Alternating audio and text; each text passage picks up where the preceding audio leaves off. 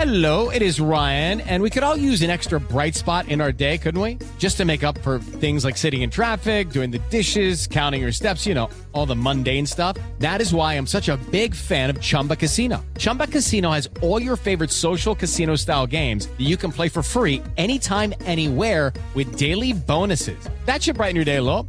Actually, a lot. So sign up now at chumbacasino.com. That's chumbacasino.com. No purchase necessary. BGW. Void were prohibited by law. See terms and conditions. 18 plus. Siete en punto, panorama informativo 88.9, información que sirve.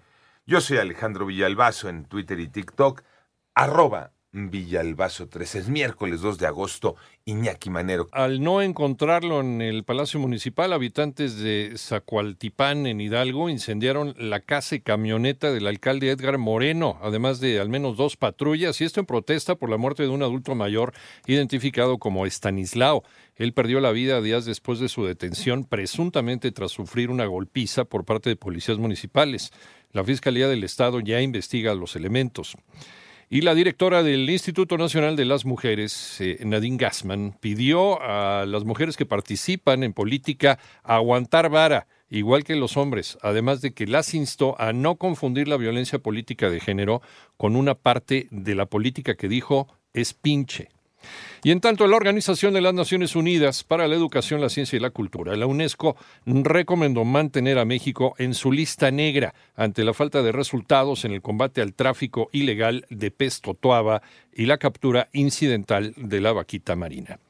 Descartan distribuidores de autos una baja en las tasas de financiamiento a pesar de la disminución en la inflación. María Inés Camacho. A pesar de que los niveles de inflación en nuestro país registran una disminución, el Banco de México mantendrá una postura de cautela, por lo que se prevé que la baja en las tasas de interés será lenta. Así lo consideró el presidente ejecutivo de la Asociación Mexicana de Distribuidores de Automotores, Guillermo Rosales, quien, al ser cuestionado ante una posible disminución en las tasas de financiamiento para la compra de un automóvil, explicó que se atraviesa por una fase de restricción monetaria. Será lenta la disminución de las tasas y que cuando menos lo que resta del 2023 y hacia el inicio del 2024 que podamos ver gradualmente disminuciones de las eh, tasas de interés. 88.9 Noticias, María Inés Camacho Romero.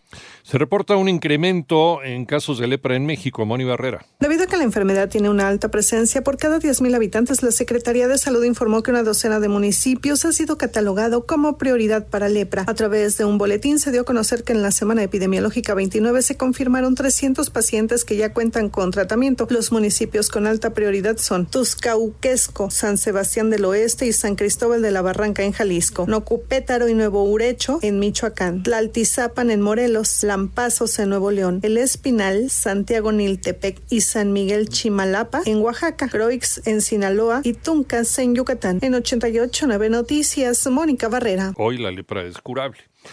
Vamos al panorama internacional. En los Estados Unidos, el consulado de Raleigh, en Carolina del Norte, confirmó que las seis personas atropelladas por una camioneta en un estacionamiento de un Walmart en Lincolnton son de origen mexicano y se encuentran fuera de peligro. Y por otra parte, el Pentágono retirará 1.100 soldados en servicio activo de la frontera entre los Estados Unidos y México, desplegados a inicios de 2023 mientras que también se prepara ya el fin de las restricciones a las solicitudes de asilo vinculadas a la pandemia por COVID-19. Y el primer avión francés con evacuados de Níger llegó la madrugada de hoy miércoles al aeropuerto parisino de Charles de Gaulle con 262 personas a bordo, entre ellas 12 bebés. El Papa Francisco sale hoy miércoles hacia Lisboa, Portugal, para reunirse con cerca de un millón de jóvenes peregrinos de todo el mundo para participar en la Jornada Mundial de la Juventud. Panorama informativo.